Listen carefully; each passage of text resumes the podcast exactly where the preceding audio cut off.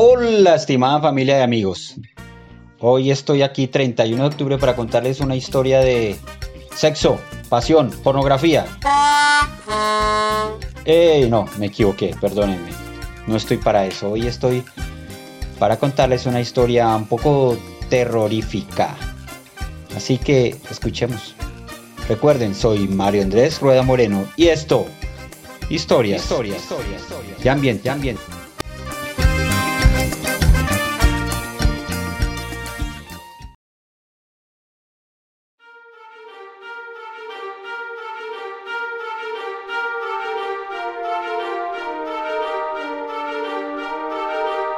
¿Qué estarías dispuesta a hacer para mantenerte joven y bella? Veía un comercial en estos días. La mujer es la representación de la dulzura, el amor, la ternura, la armonía, pero hoy voy a hablar de una que fue todo lo contrario. Hoy voy a hablar de Elizabeth Bathory, una famosísima asesina en serie.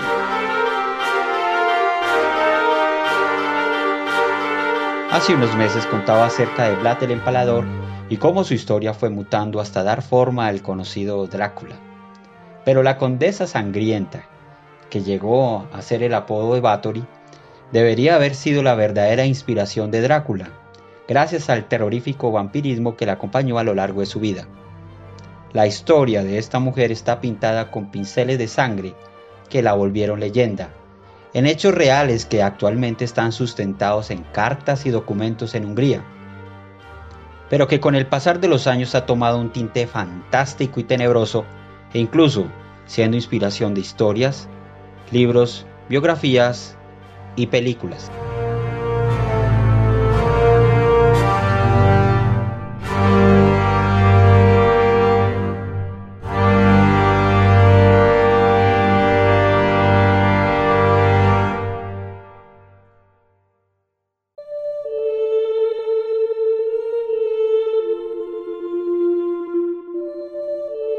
Elizabeth Bathory o Elizabeth o Isabel Bathory nació en Hungría en 1560 y murió en 1614 a la edad de 54 años, en lo que se conoce hoy como los Cárpatos, en territorio de Eslovaquia.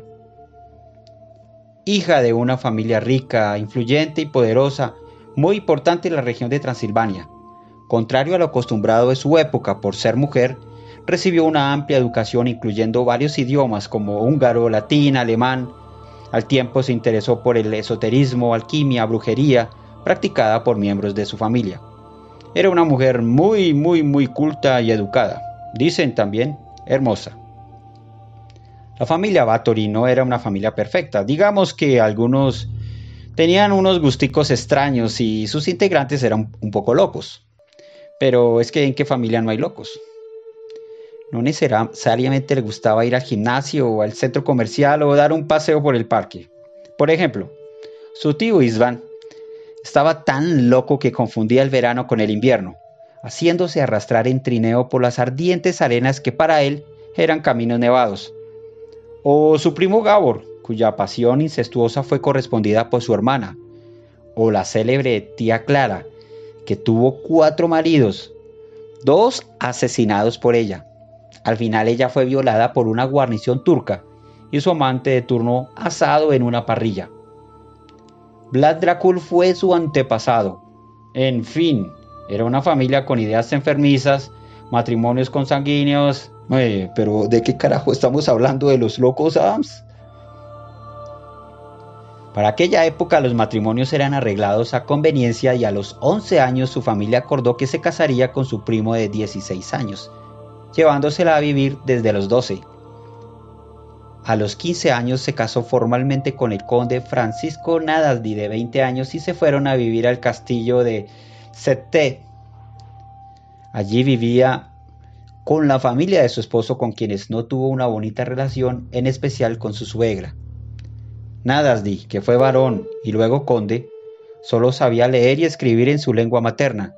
Era un militar muy bueno luchando en las batallas, Así que por su crueldad y valentía y como le encantaba empalar a sus adversarios, se ganó el sobrenombre de héroe negro de Hungría. Incluso llegó a ser jefe de las tropas de Hungría. Más estaba en los campos de batalla contra los turcos que en su castillo viendo por su mujer. Pero vamos, era la moda de la época. Salir, luchar, montar a caballo, encontrar un adversario en el camino, matarlo a espadazos, empalarlo, tomarle una foto y enviarla al grupo de WhatsApp, ganar likes, etc. Así que se iba por largas temporadas defendiendo su reino y dejando a su esposa sola con su locuaz y ensordecedora suegra.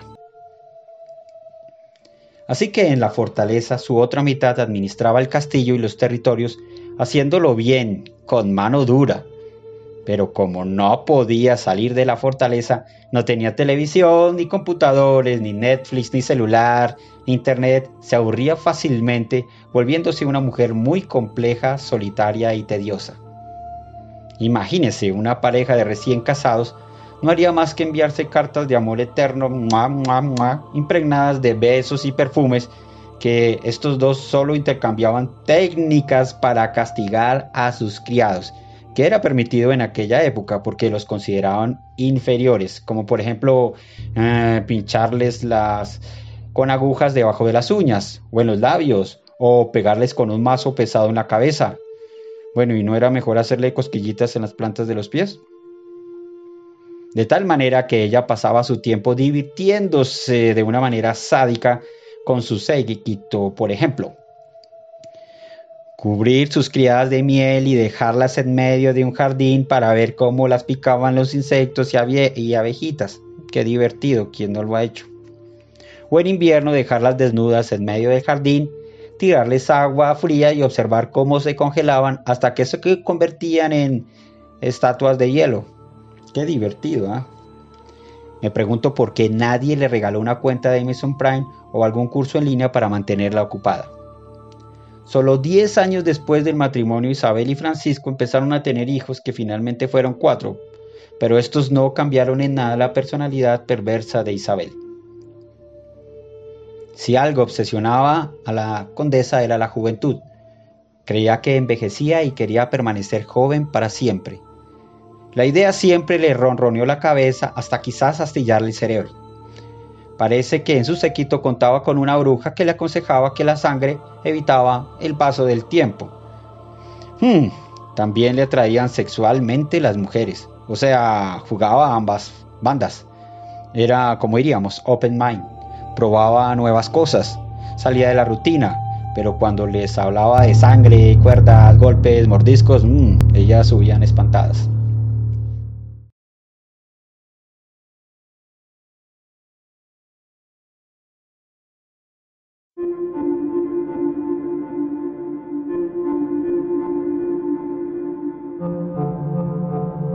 En 1604, después de una de sus batallas, extrañamente el conde deja a Isabel viuda a la edad de 44 años, siendo ya una veterana. Y adivinen qué hizo Isabel. Mmm, sí, echó para la calle a su querida suegrita y todo su séquito. Fue en ese momento cuando repuntó la sádica, maléfica mujer, desatando las más macabras depravaciones en su región. Un día, una de sus sirvientas la estaba peinando y tiró de sus cabellos involuntariamente. La condesa respondió con una fuerte bofetada provocándole una herida que la hizo sangrar. La sangre salpicó a Isabel en la mano, quien sorprendida vio que la zona de la piel manchada se hizo más tersa y blanca. Entonces recordó las palabras de su nodriza cuando le explicó que la sangre daba juventud, así que no dudó en traer a la pobre sirvienta para golpearla y matarla, no antes de sangrarla y bañarse en sangre en una tina. Sorpresivamente este hecho le dio una felicidad aparente y una lozanía que se dijo, vamos, que ya encontré la receta. Hombre, ¿y no era mejor venderle una crema anti-envejecimiento de Avon? Me pregunto. Ese fue el primero de los terribles crímenes que le siguieron con la excusa de alcanzar la eterna juventud. Así que empezó a reclutar jovencitas vírgenes, llevarlas a su castillo, torturarlas, jugar con ellas, arrancarle la piel a mordiscos de una manera despiadada, pincharlas cruelmente en sarcófagos y jaulas, cortar dedos, nariz, genitales con tijeras, desangrarlas, bañarse con su sangre. Sus extravagancias las hacía alentada de un séquito que se encargaba de todo, que incluso participaba de las atrocidades y desaparecía los cuerpos. Con el tiempo necesitó de más sangre.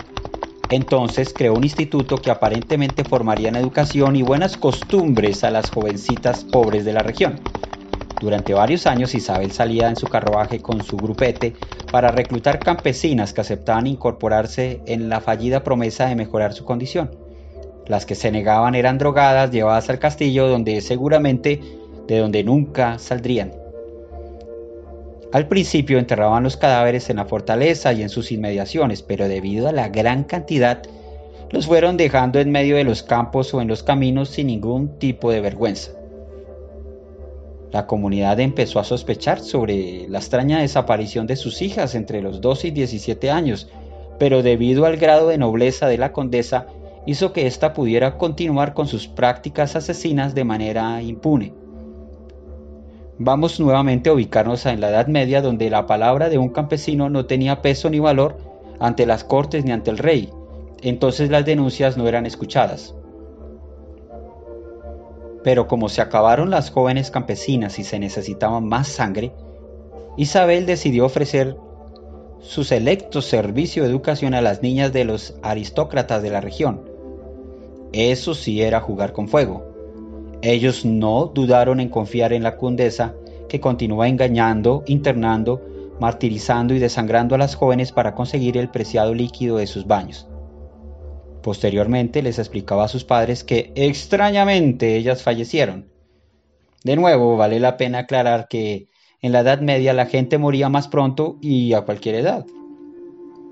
Pero un día, una de ellas logró huir, denunciar el hecho que llegó a los oídos del rey Matías, que finalmente ordenó allanar e investigar el castillo de su sobrina hombres del rey dirigidos por un cortesano de nombre Tursó, primo de Isabel, fueron al castillo a ver qué era lo que pasaba. Entonces allí se encontraron con cosas horribles y horrendas, despreciables para cualquier ser humano cuerdo. Cadáveres torturados, sangre derramada por el piso por todo el castillo, hedor de la descomposición y hasta la propia condesa saboreando un calientito baño de sangre en su tina. Vaya, servicio spa de primera clase, el colmo de la depravación. Pues todos fueron recluidos de inmediato y la sentencia que se hizo pública en 1611 dictaba, todos los cómplices han de ser decapitados. A las brujas les arrancaron las manos y quemadas en la hoguera. La sanguinaria condesa, al ser de la nobleza, no podía tener el mismo fin, de tal manera que el rey ordenó que fuera recluida de por vida. Así que la encarcelaron en su castillo, según algunos, en el mismo sitio donde hacía sus torturas, la emparedaron sin poder ver la luz del día, solo con una rendija por donde le pasaban los alimentos. Finalmente murió en 1614, cuatro años después, luego de no recibir ningún alimento por varios días. Se dice, se dice que llegó a cometer cerca de 650 homicidios, aunque en las actas reales del juicio se dictan solo 80. Cuando tu madre te diga, tenga cuidado, pues hay que tener cuidado. Finalmente, hoy en día se cree que la condesa pudo haber sido víctima de las circunstancias que exageraron su lunática vida de acuerdo a la procedencia del pensamiento político o religioso de quien quisiera contar su historia. Mejor dicho, o la victimizaban o la exageraban.